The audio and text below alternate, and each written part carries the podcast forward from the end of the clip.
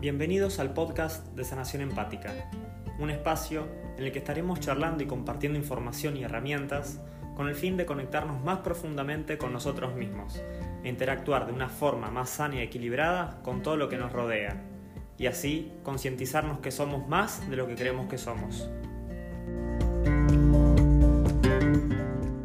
Buenas, buenas, bienvenidas y bienvenidos a un nuevo episodio del podcast de Sanación Empática.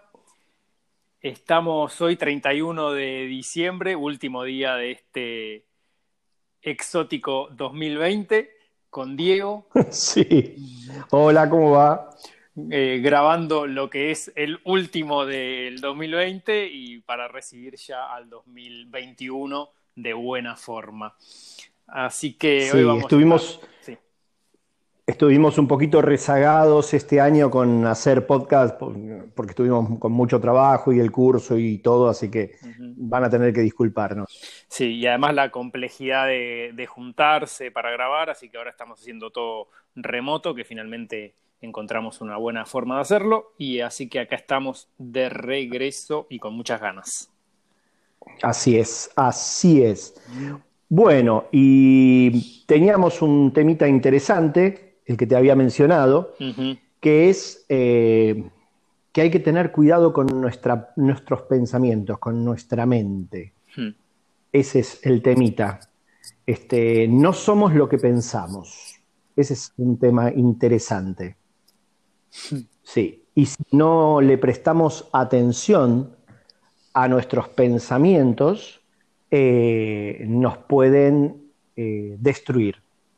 Mucha gente dice, bueno, vamos a prestarle atención a lo que dicen nuestros pensamientos, así no nos destruyen. No, todo lo contrario, hay que prestar atención no a lo que los pensamientos dicen, sino a dónde nos llevan, qué quieren que nos dediquemos a pensar, qué quiere nuestra mente que, que dediquemos nuestra energía, nuestra atención a pensar. Nuestra mente es una herramienta, es como una computadora. Si nosotros tuviésemos una, computadora y nos dice, este, observa a esta persona, observa esta situación, observa esto que te pasa, observa lo que le pasa a la otra persona, y nosotros ponemos toda nuestra atención en esta computadora que nos dice qué observar, qué prestarle atención, lo que sucede es que cuando empezamos a prestar atención a esto que nos pide esta computadora, nos envía cada vez más información, más información, más información, más información, y lo que sucede es que nos termina enfermando esa situación. ¿Desde qué lugar nos enferma? Nos da ansiedad principalmente. Recuerden que eh, la mente es una máquina que intenta resolver algo y por lo tanto el cuerpo humano al no poder resolverlo, porque no se puede resolver todo en la mente, no, hay un cálculo perfecto, porque hay muchas cosas que tienen que ver con, eh, con el ser humano y con las relaciones humanas y con las situaciones del mundo, que no son solamente un cálculo. Y como no se pueden resolver, lo que genera esto de ver información, eh, tratar de encontrar una solución, ver cómo salir de ciertas circunstancias, lo que genera es un movimiento energético muy fuerte y esas energías pueden ser sumamente tóxicas, pueden crear ansiedad, angustia de todo tipo, puede romper relaciones, podemos tomar distancia de, situaciones o de relaciones, podemos encarar situaciones desde un lugar negativo. Y esto, más allá de lo que pase en nuestro exterior, en nuestro interior hace un desastre. Es sumamente tóxico. ¿Por qué? Porque más allá de que no podemos dominar los resultados, tampoco podemos controlar las emociones y las energías que se mueven dentro de nosotros. Cuando ponemos nuestra atención en los pensamientos, en las fórmulas, en la información que nuestra mente nos va tirando una y otra vez, le perdemos, perdemos atención de nuestros sentimientos, de nuestras emociones, de buscar la armonía desde lo más profundo del ser, que no es la mente. ¿Se entiende? Totalmente. Diego, a veces a mí me, a mí me pasa y, y todavía yo le tengo que prestar atención a estos, a estos momentos, em, porque por ejemplo me sigue sucediendo que a veces la mente me ataca muy fuerte y me saca de la situación en la que, en la que yo estoy. Por ahí me hace eh, poner de mal humor o me hace enojar o me hace encerrarme en mí mismo y me abstraigo, quizás estoy con, mi pareja, con amigos, con, en, cualquier, en cualquier situación que sea, y me doy cuenta que... laboralmente. Laboralmente, claro. Y, siento esa, ese, ese impulso a aislarme. Y en esos momentos, yo por lo menos ya lo tengo bastante entrenado eso, lo que hago es ir a sentir. Entonces, le quito la atención a mi mente y, me, y siento. Me, conecto con la, con la piel, me conecto con, con, los sentidos, me relajo y ahí me doy cuenta que no sé si obtengo control, pero por lo menos no voy a donde no quiero ir, que es, digamos, el relato de mi cabeza. Exactamente. Y para ir más profundo mm. a esta fórmula maravillosa que acabas de describir, hay que entender que muchas veces nuestra mente nos hace ser violentos, mm. violentos hacia afuera o violentos hacia adentro. ¿Qué quiere decir? Que o nos violentamos con el afuera, lo encaramos como si el entorno nos agrediera, aunque puede pasar así que el entorno nos agreda, pero actuar con violencia hacia afuera no mejora nada, no resuelve nada. O sea, para que se produzca una guerra, arrancan con dos. Entonces, por eso hay que tener cuidado. Entonces,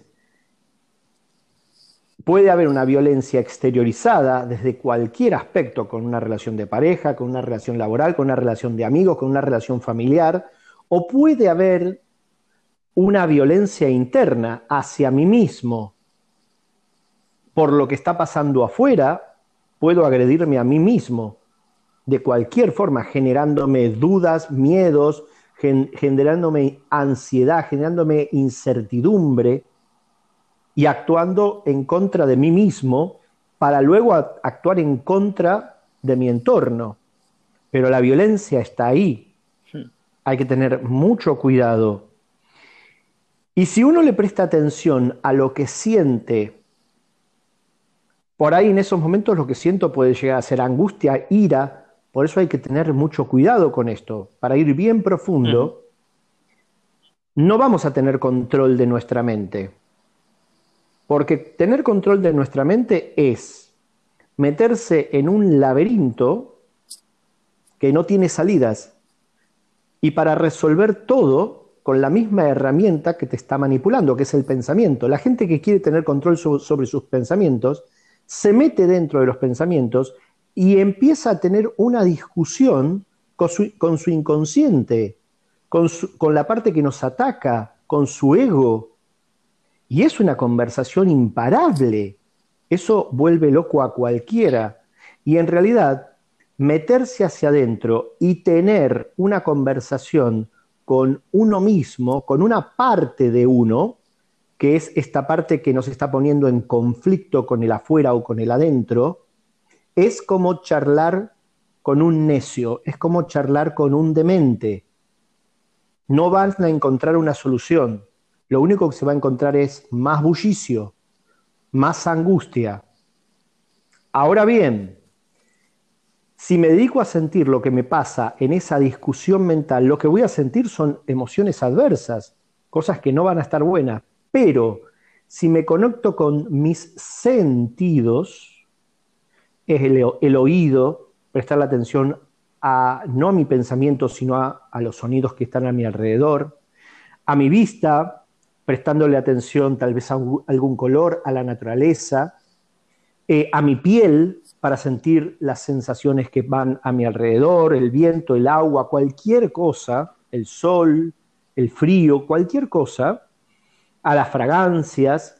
Cuando yo me pongo mi, cuando pongo mi atención en los sentidos, ahí me encuentro en el presente, me bajo al presente, porque todos los pensamientos de conflicto se producen en dos lugares que son inexistentes, el pasado y el futuro. El pasado ya fue y el, y el futuro es incierto.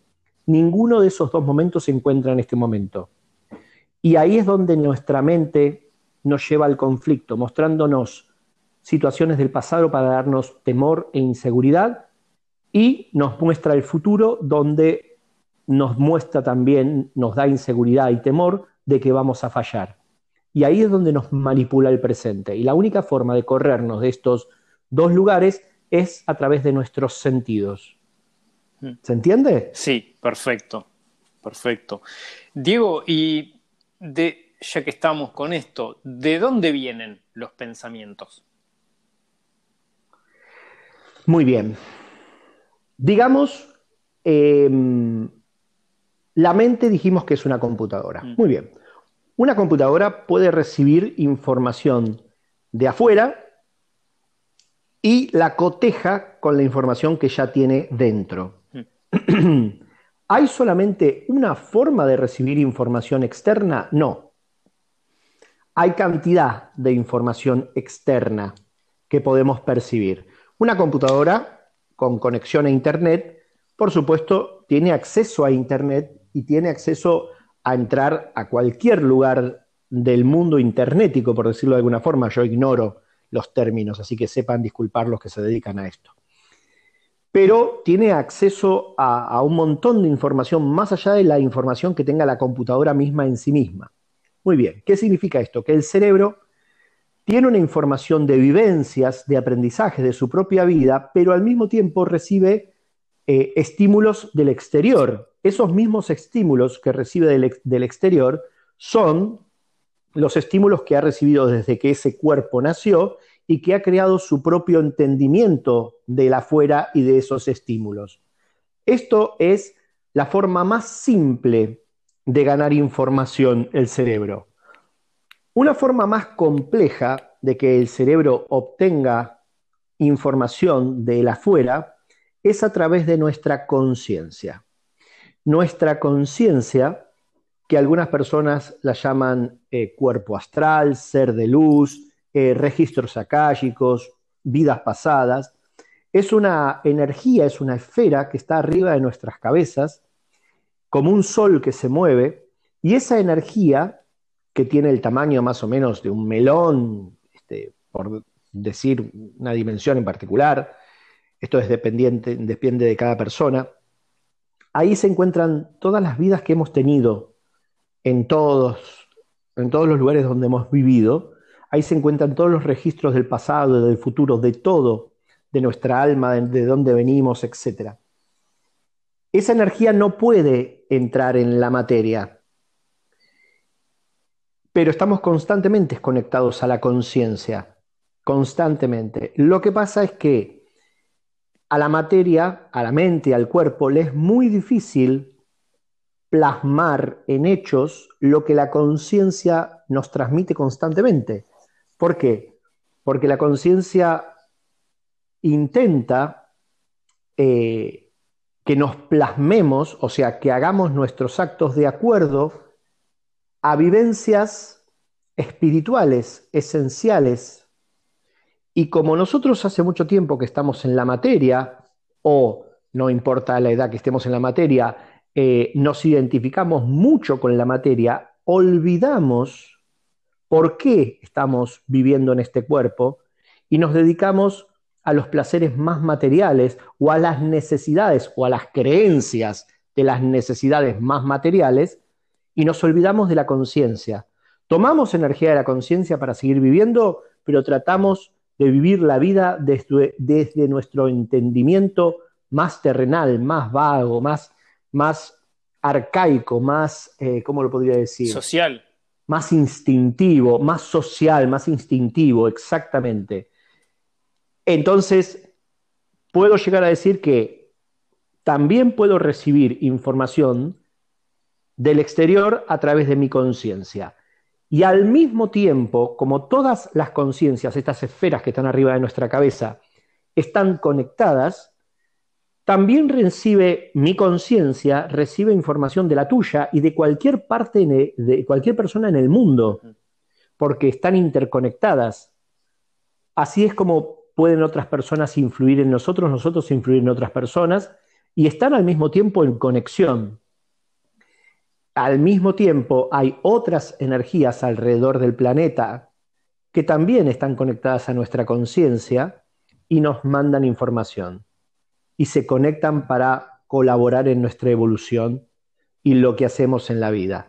Sin embargo, vuelvo a repetir, si toda nuestra atención está más puesta en lo material, en lo que nos identificamos, en lo que creemos ser, ignoraremos mucho más toda la parte espiritual o toda la parte esencial y por lo tanto no escucharemos tanto las energías evolutivas, sino más las que creemos más concretas. Hmm.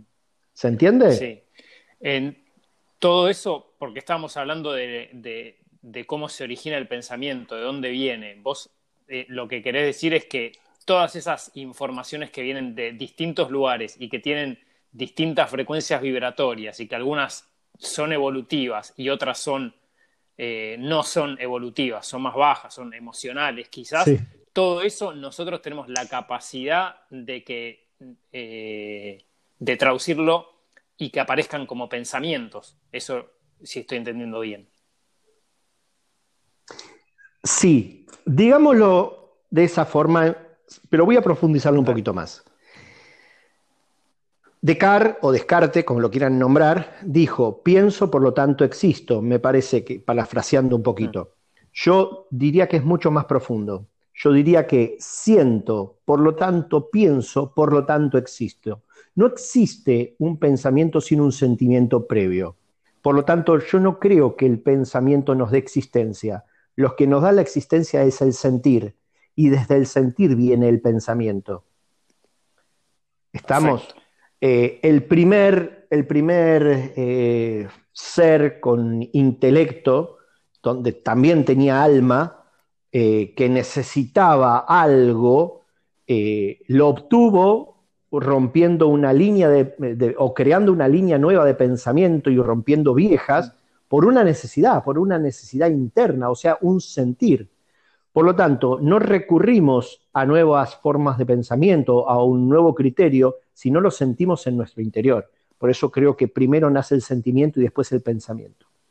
Perfecto. Basándome en esto,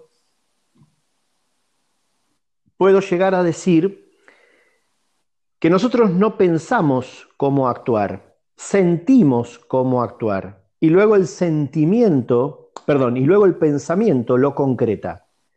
Ahora bien, el sentir es una forma de manifestación y al mismo tiempo es una forma de concreción. Lo que siento debe moverse. Si yo no estoy acostumbrado a mover mis sentimientos, se estancan, crean conflictos, crean enfermedades. Muy bien.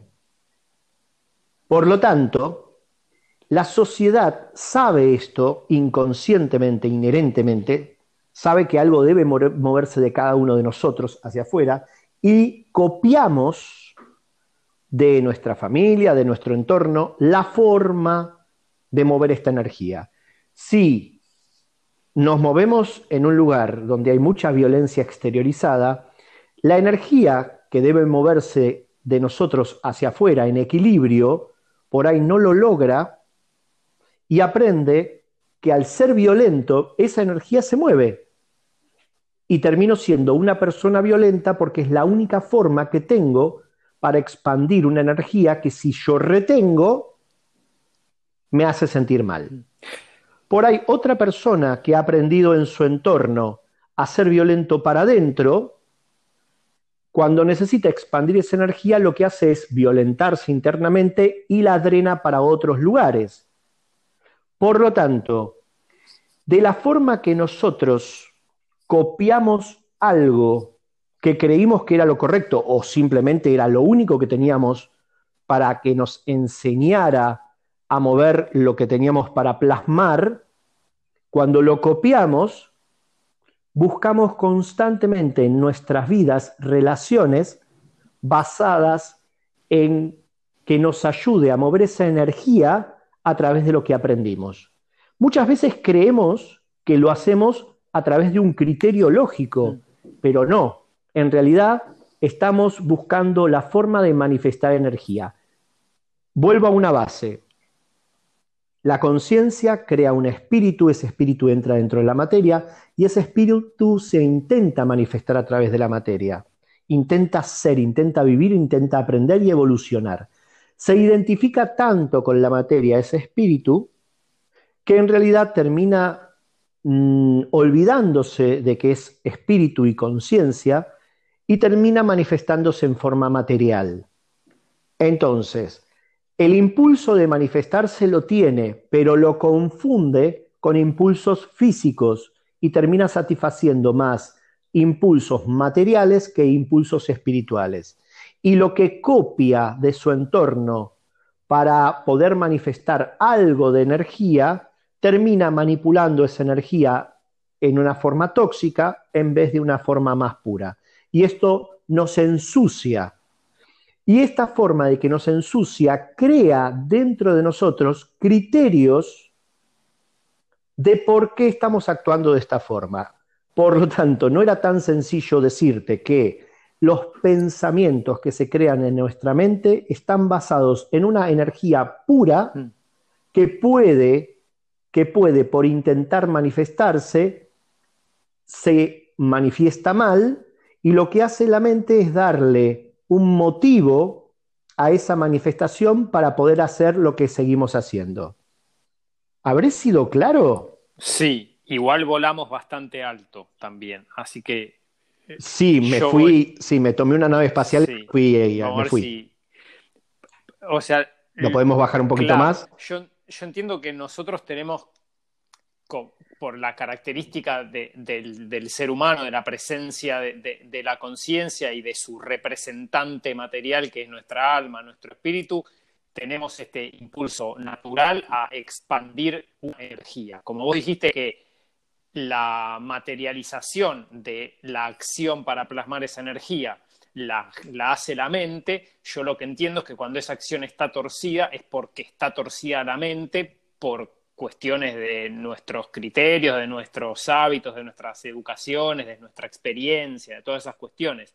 Y en función de eso nosotros le damos una canalización específica con nuestra forma, por decirlo de alguna manera, ¿no? Em, sí. Sí, sí, también te lo puedo aceptar siendo simplón.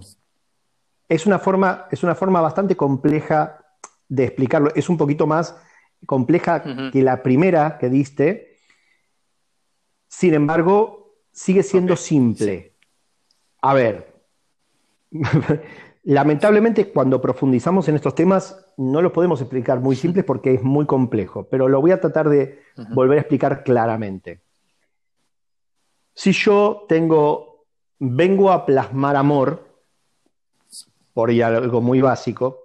Y en mi familia, donde yo me crío, en el ambiente que yo me crío, eh, la forma de demostrar el amor es tal vez desde, a ver, desde la materialidad, mm. desde dar algo, pero no me enseñan a, a el amor espiritual, me enseñan el amor físico, lo sexual, la posesión, la materia.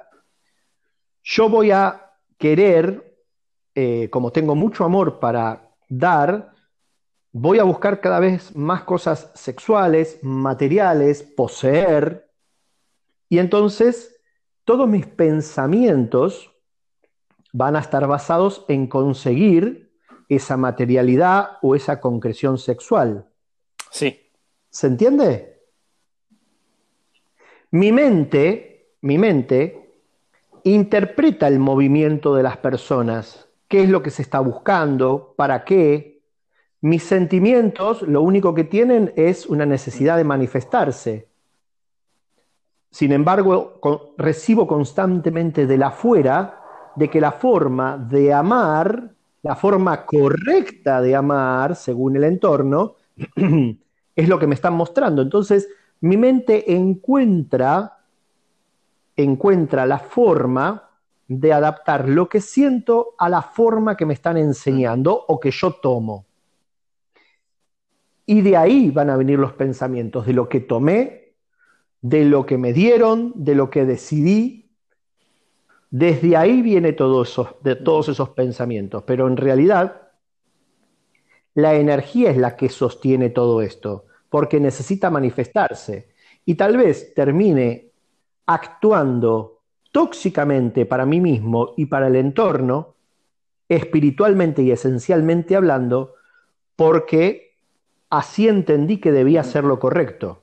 Sí, perfecto. ¿Se entiende? Y tenemos alguna forma, digo, de, de cambiar esos pensamientos para que nuestras y que nuestras acciones empiecen a ser diferentes y producto de un eh, entendimiento que nosotros podamos como construir como propio y no que sea todo herencia, herencia, herencia y formas de otros que nosotros usamos porque no conocemos otras? Sí, Juan, sí. Primero tenemos que entrar mm. en la duda, o sea, antes de crear un nuevo yo, tal vez, ah, perdón, no, corrijo, debemos entender que el yo que somos tal vez no somos nosotros. Tenemos que entender que tal vez la forma de actuar que tenemos, creemos que somos nosotros y en realidad son adaptaciones de cosas que he tomado, que me han dado. A este lugar llegás, a este lugar de filosófico interno llegás cuando entras en conflicto. ¿Con qué?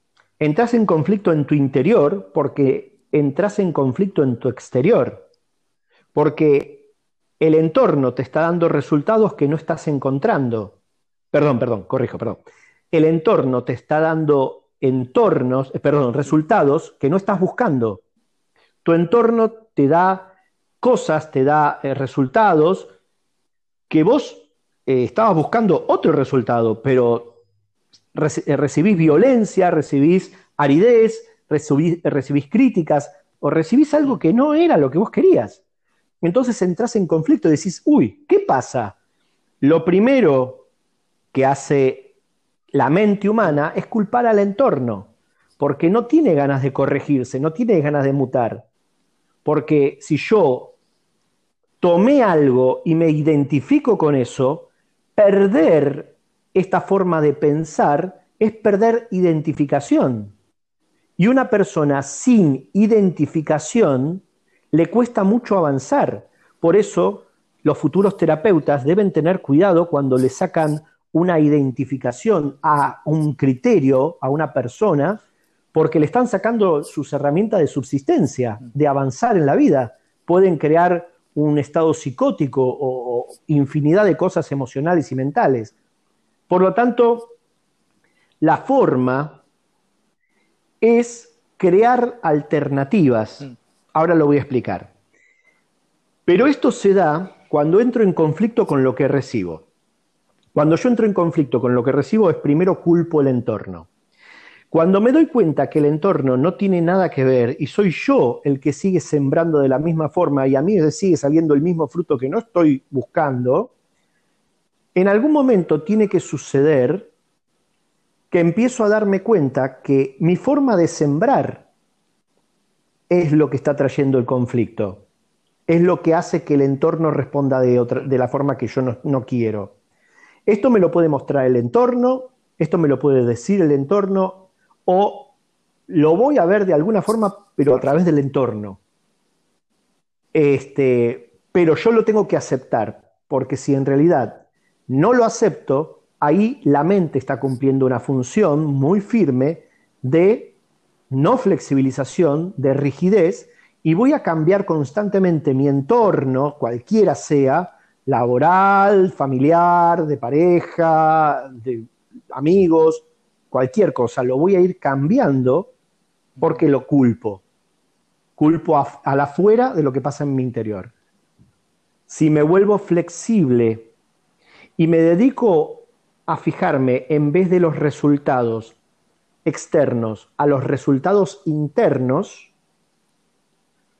lo que va a suceder es que me voy a volver consciente de lo que siento, castellano. Si en vez de fijarme lo que obtengo de la afuera, me estoy fijando en cómo me siento por lo que estoy obteniendo de la afuera, me voy a dar cuenta que hay un mundo interior en mí que es más poderoso que lo que pasa afuera. Me voy a dar cuenta que lo de afuera no es lo que me está afectando. En mi interior hay algo que está pasando que no está bueno con lo que está pasando afuera. Se moviliza mi interior con lo que pasa afuera. Y si yo empiezo a prestarme atención a lo que me pasa afuera, perdón, adentro, a mis emociones, a lo que se está moviendo negativamente hacia mí, eso me puede llevar a modificar criterios. La misma herramienta que nos va a hacer mantenernos en el presente nos puede ayudar a sentir lo que pasa en nuestras emociones y sentimientos con las relaciones externas. Desde allí es donde puedo hacer cambios, desde las emociones. Y desde allí es donde puedo empezar a sentir, a pensar los criterios. Tengo este criterio frente a esa persona. O sea, yo a esta persona la veo de esta forma. Perfecto, pero ¿cómo te hace sentir verla de esta forma? Uy, me hace sentir mal. Me hace sentir algo que no quiero sentir. Perfecto. Entonces, deberíamos cambiar la forma de ver esta persona para no sentir esto. Ah, no, pero esta persona es así. Perfecto, mm. puede ser que sea así. Pero si vos no flexibilizás algo en este criterio de ver esta persona, vos te vas a seguir sintiendo mal.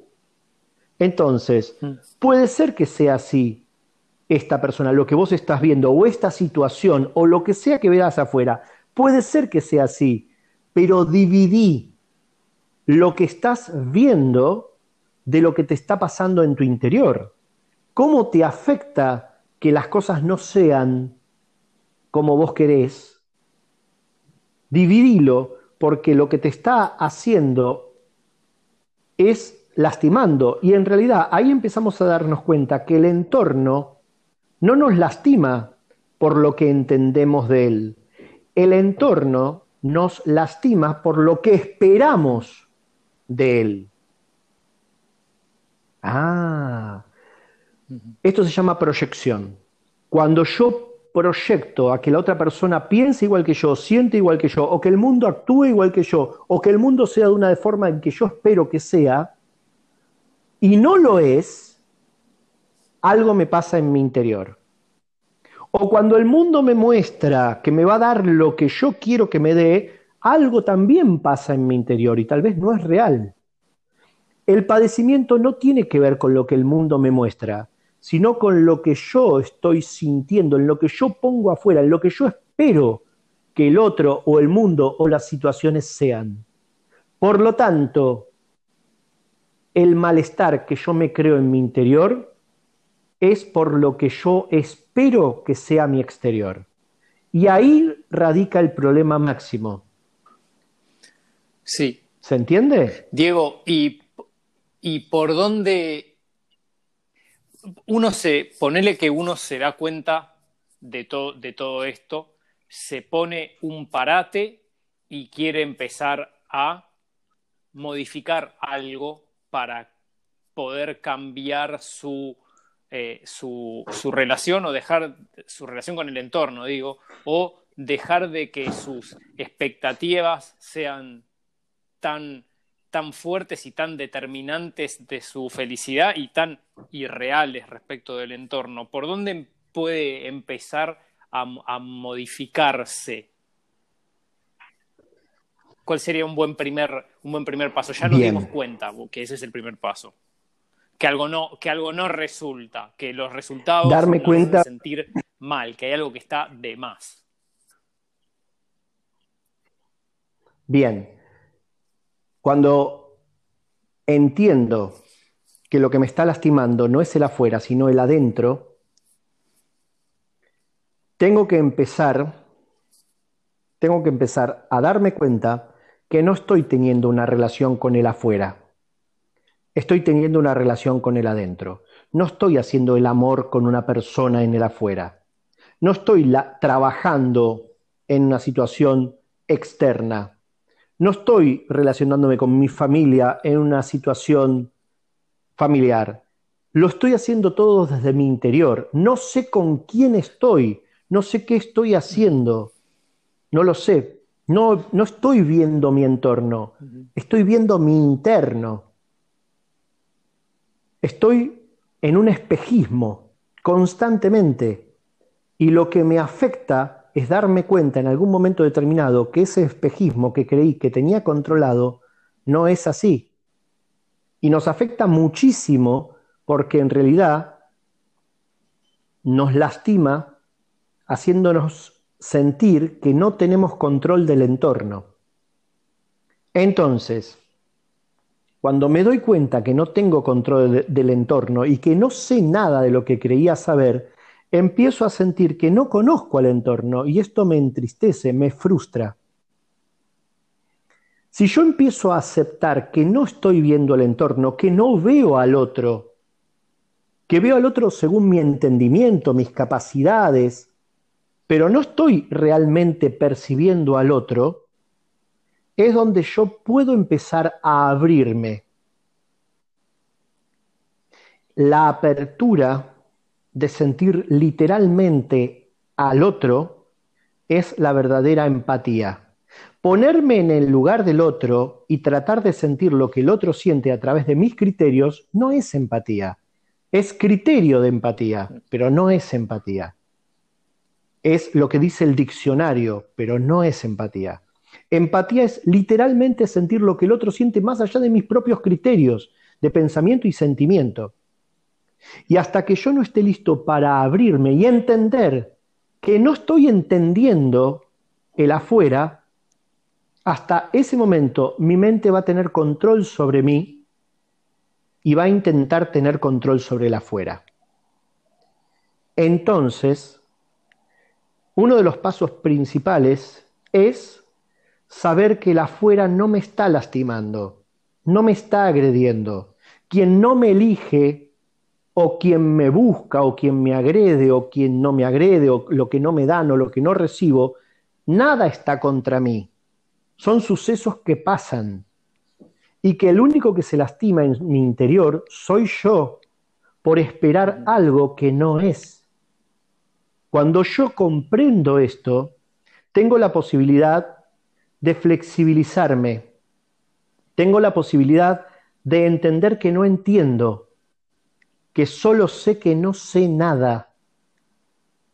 No es modestia, es una postura mental ese criterio de solo sé que no sé nada. Me pone en un lugar de apertura para poder realmente percibir mi entorno y ver mi entorno. Y cuando yo empiezo a percibir mi entorno y verlo, no verlo y percibirlo, es percibirlo, sentir lo que el entorno está manifestando y a través de mis sentimientos, de mis percepciones sensoriales, ver lo que está sucediendo sin ninguna postura, es donde empiezo a entender el entorno. Y lo entendés porque te transformas en el entorno, lo sentís tan en profundidad que no hay, no hay una diferencia entre el entorno y vos.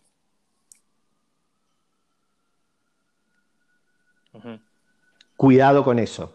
Cuando no hay diferencia en tu interior entre el entorno y vos, sos el entorno. A ver, entendamos esto. Cuando vos creías que entendías el entorno, el entorno te afectaba. Ahí no había diferencia entre el entorno y vos. bien. Cuando te vas a la otra punta y crees que en realidad entendés el entorno, te fuiste a la punta contraria. También es sumamente peligroso constantemente hay que estar en que en, el momento en que no entiendo nada. Si en algún momento crees que lo entendés, perdiste. Yo por ahí, por ahí me expresé mal lo que estaba yendo a esto del sentir que vos decías, no como eh, que, sentís plenamente a, tu entorno porque, porque, no sabés y simplemente sentís. Em, entonces ahí corres peligro también de transformarte en, el entorno y, de, perderte, o desde ese lugar no, no, no está ese riesgo, digamos. Mm. Sí, claro, sí, Juan, sí. Yo, al, yo literalmente siento las energías del entorno. Cuando trato con un consultante y hablo con esa persona, todo lo que pasa mm. en esa persona pasa a través mío. Por lo tanto, si estoy con una, si estoy con una persona que está enferma, su enfermedad la siento en mi cuerpo. Si estoy con una, una mujer, yo me siento mujer. Si cualquier cosa que le pase a la otra persona, lo voy a sentir en mí. Pero si yo pierdo la noción de mí, yo me puedo enfermar. Puedo sentir lo mismo que la otra persona. Yo siempre tengo que tener una noción de quién soy yo, qué sentimientos tengo, qué elijo sentir, ser, etc. Y desde este lugar de equilibrio conmigo mismo, conectarme con lo que siento de la otra persona, pero saber que hay algo que es de la otra persona y hay algo que es mío. Si yo no tengo esta división en qué es mío y qué es de la otra persona, entro en, riesgo. De hecho, muchas veces, a ver, yo soy muy perceptivo, no lo podía explicar tan sencillamente, muy perceptivo, pero no lo tengo solamente yo, muchas personas, diría yo, todo el mundo es sumamente perceptivo, se den cuenta o no se den cuenta. Uno puede estar en un vehículo, en un transporte público, y estar pensando cosas que piensa el otro, pensando que son sus propios pensamientos. Uno puede estar sintiendo sentimientos que siente otro, pensando que son sus propios sentimientos. Y acá viene el conflicto. Esto me empezó a pasar justamente en el transporte público. Yo elegir una forma de sentir y de repente descubrir en un flash un sentimiento ajeno al que estaba eligiendo y empezar a ver a las personas que estaban viajando conmigo y mirar justo a una persona que me generaba este nuevo sentimiento que yo no elegía y ahí me di cuenta que le pertenecía a otra persona. Sí. ¿Se entiende? Por, eso si uno no hace eje en uno mismo, se limpia de todo lo que no es, toma todo lo que uno es o que elige ser, uno no puede entrar en armonía del entorno. Uno no puede percibir el entorno. Sí, yo estoy pensando en, las personas que por ahí recién están empezando a, a, escucharnos o empezando a prestar atención. Claro. Están en el horno. Si arrancaron con este, con este están en el horno, pobre. Lo lamento mucho. Con el título que le vamos a poner, que es lo de los pensamientos, digo, me imagino que mucha gente lo va a agarrar como diciendo, bueno, los pensamientos es algo cotidiano para mí. Entonces, bueno, arranco, arranco por este. Muy bien, para. Sí. Para. Entonces yo te voy a dar una pista para todos aquellos. Bien, si no sos tus pensamientos, estaría bueno que pienses que tal vez lo que estás pensando de la otra persona está mal.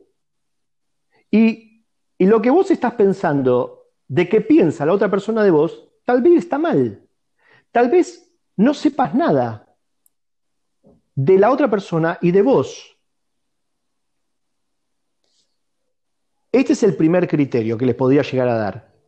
Creer que tal vez estamos equivocados de todo lo que pensamos. Y entonces me siento más perdido, Diego. ¿Qué hacemos? Sentate y sentí. Sentí qué te pasa con la otra persona. Ah, bueno, siento que me quiere lastimar. No, no, no, eso es pensamiento. Sentí. ¿Qué es? Pero ¿qué sentir? A ver, si te sentás frente al sol, ¿qué vas a sentir? Calor. Si te, si sentás arriba de un témpano de hielo, ¿qué vas a sentir? Frío. Si te da el agua, ¿qué sentís? Me siento mojado. Perfecto. Sentir. Entonces, si vos pensás en una persona o ves una persona, fíjate lo que te pasa en el cuerpo. No le pongas el nombre de un sentimiento o de un criterio. Sentí lo que te pasa en el cuerpo. Eso que sentís en tu cuerpo puede ser más verdad que el pensamiento. Entonces, basándome en lo que me pasa corporalmente al pensar en una persona, al conectarme con una situación, voy a empezar a conectarme con cosas que me pasan internamente. Esas cosas, esos sentimientos y emociones, están más cerca de la verdad que los pensamientos. Y ahí es cuando yo me refiero, no somos nuestros pensamientos, somos más lo que sentimos que lo que pensamos. Y debemos conectarnos más con lo que sentimos, porque lo que sentimos, aunque sea adverso, aunque no nos gusta, tenemos la posibilidad de limpiarlos, porque los pensamientos no pueden ser limpiados. Tienen que ser descartados y tienen que ser modificados. Pero lo único que sí podemos mm, eh, controlar y manipular es lo que sentimos. Cuando un pensamiento es sostenido por un sentimiento, cuando vos no sabes qué sostiene un pensamiento, no te podés deshacer de él. Pero cuando vos te das cuenta que el sentimiento que está en tu interior es lo que te genera el pensamiento, ahí estás teniendo la raíz de lo que genera el pensamiento. Y la raíz, si vos la direccionás en otro, en otro sentido, si lo que sentís lo empezás a vivir de otra forma, el pensamiento se modifica. Esto es lo único que les puedo decir para las personas que están arrancando con este podcast. Buenísimo. ¿Qué te Porque además queda clarísimo que lo que sentimos no solo genera el pensamiento, sino que además lo sostenemos, lo sostiene. O sea que en, algún lugar, si vos ya empezaste a ser consciente de estas cuestiones y no vas realmente a mover eh, lo que sentís y a elegir algo más, más pleno quizás o, diferente, no sé. Eh, ahí ya es, eh, sí. Te voy a, mira, te voy a decir algo, porque hay muchos que van a preguntar, bueno, listo, Diego, ya estoy sintiendo esto y no me gusta. Muy bien, eso es tuyo. tuyo, tuyito, tú, todo tuyo. Ahora, eso que no te gusta, lo podés tocar, lo podés sentir, está en tu cuerpo. Mm. Relaja tu cuerpo y decirle que se vaya. No le estás diciendo a la otra persona que se vaya, no le estás diciendo a la situación que desaparezca, le estás pidiendo algo que está en tu cuerpo que no lo querés sentir más. Ok, listo. Andate, andate sentimiento, andate sentimiento. Che, no se va. Muy bien, seguí sintiendo, relaja tu cuerpo. Entonces ahora toca un vidrio, mira el cielo, sentí lo que te pasa en tu cuerpo, deja de sostenerlo y deja que fluya decir, no quiero sentir más esto, y ahora quiero sentir el cielo, el vidrio, el agua, el, sol. Entonces, eso te mantiene en el presente y ese sentimiento que ya no estabas queriendo se empieza a ir porque estás poniendo la atención en otro sentir. Y en ese momento, cuando ese sentimiento empieza a moverse, a drenar, te vas a dar cuenta que volvés a mirar a esa persona o esa situación y ya no te genera lo mismo porque te das cuenta que vos empezás a tener un control con lo que te estaba pasando en tu interior, por más que no controlas ni a la persona ni a las situaciones externas. Y cuando vos empezás a tener un control de lo que sentís, listo, tenés la solución de toda tu vida. Yo no quiero agregar nada. es tan simple, es tan simple que hasta es estúpido. Sí, eh, pero lo más simple, si no se practica, viste, es como lejano también. Mm. Sí, señor. Dijo Lao Tse, todo lo que se practica persiste en el espíritu de cada uno. Esto es una práctica y deben recordar todas las personas que escuchen esto que hace mucho que vienen practicando una forma incorrecta de sentir, o incorrecta, una forma tóxica, voy a decir. Y todos tienen derecho, ojo, todos tienen derecho a sentirse mal si así lo eligen. No significa que nosotros tengamos razón, significa que nosotros tenemos una razón para que las personas que están cansadas de sentirse mal, tenemos una técnica para que salgan de ahí. Las personas que quieren sentirse mal están en todo su derecho. Ley de libre albedrío. No somos quien para decirle a nadie que está mal su forma de pensar, sentir o ver las cosas. Solamente es una elección, igual que esta. Ahora bien, los que están cansados y quieren otra forma, quieren sentirse mejor, esta es una. Y seguramente debe haber un montón de formas. Esta es la que utilizamos nosotros y la que le sirve a muchos consultantes que trabajan con nosotros. Yo podría seguir haciéndote preguntas una semana, Diego, pero me parece mm, que, Bien. que por hoy, por ahí está, ¿no? Porque, va, no sé. Creo que, creo que con esto es suficiente para romperle la cabeza a muchos, así que nada, empecemos por aquí. episodio de hoy. Sí. Sí, sí, sí. Un buen cierre de. Sacarle jugo, sí, es verdad. Así que bueno, no. Sí, sí. Pensar y sentir. Sentir, sentir, sí. Sí. Bueno, espero que mm, les sirva esto que estuvimos charlando con Diego. Y cualquier cosa, siempre saben que estamos a disposición para que nos consulten, para darles eh, una mano en la, en la práctica de ser más que lo que creemos que somos, que es eh, el lema principal de sanación empática. Así que yo con esto ya estoy para despedirme. Diego, ¿algún mensaje para los que nos escuchan? Les mando mucho amor, amor, amor, realmente amor a cada uno de ustedes, sin juzgarlo, sin nada, sin posesión, solamente luz y amor para que ustedes se puedan iluminar de adentro hacia afuera. Nos vemos la próxima entonces. Muchas gracias. Hasta luego. Un placer.